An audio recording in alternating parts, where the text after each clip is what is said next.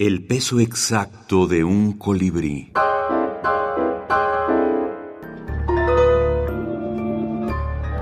Libros de la minificción. Érase.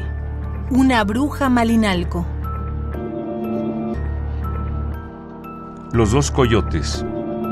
David Emilio Maya Pérez, siete años. Este cuento lo escuché de gente del barrio de San Juan en Malinalco. Y dicen que es una historia que le cuentan los padres a sus hijos en este lugar. Dicen que dos coyotes están peleando. Un coyote era de color negro, porque era la mentira. Y el otro coyote era de color blanco, porque era la bondad.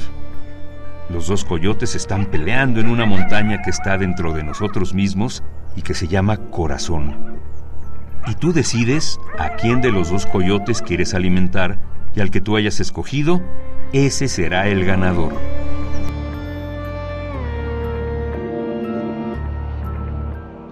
Érase una bruja malinalco. Juan de Dios Maya Ávila, coordinador. Ediciones Periféricas, México 2021. Pues eh, vemos eh, que estos libros son muchas cosas a la vez. Eh, la que es más palpable, digamos, es la recabación de la tradición oral. Y metido en eso las tradiciones, este, la lengua, porque en cada pueblo se habla un, eh, parece que no, pero en cada, cada pueblo se maneja un castellano que en ciertas palabras se, se distingue. O por ejemplo, Malinalco es muy de raigambre en agua y Villa el Carbón es muy de raigambre otomí, como Tepoztlán. Entonces, léxico que, que, utilizan los niños, utilizan mucho léxico otomí o mucho léxico náhuatl o mucho léxico del español antiguo que todavía se vio en los ranchos.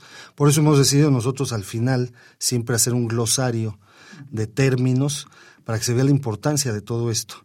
Y también por eso también eh, hemos decidido en los tres libros incluir una traducción al náhuatl y una traducción al otomí en el caso de estos libros que corresponden a esa área. Tienen, cada uno tiene dos textos.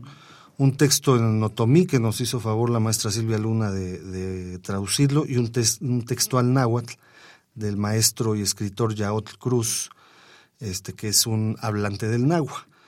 Como un, como un ejercicio y también para... Eh, ha sido muy emotivo para la gente que, que ya ha recibido el libro. En, en Vía del Carbón, por ejemplo, pues sí causó mucha expectación en el momento en el que la maestra Silvia Luna se paró a leer el cuento del niño traducido al otomí. Aunque nadie entendía nada, pero eh, se, se siente, hay una cuestión emotiva.